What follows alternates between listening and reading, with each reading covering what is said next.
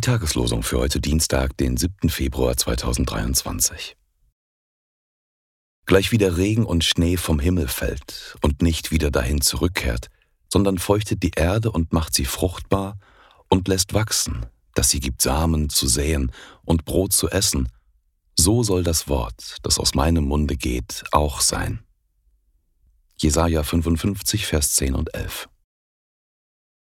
Wenn ihr in mir bleibt und meine Worte in euch bleiben, werdet ihr bitten, was ihr wollt, und es wird euch widerfahren.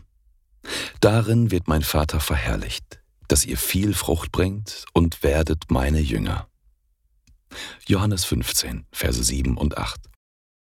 Die Losungen werden herausgegeben von der Evangelischen Brüderunität Herrnhuter Brüdergemeine.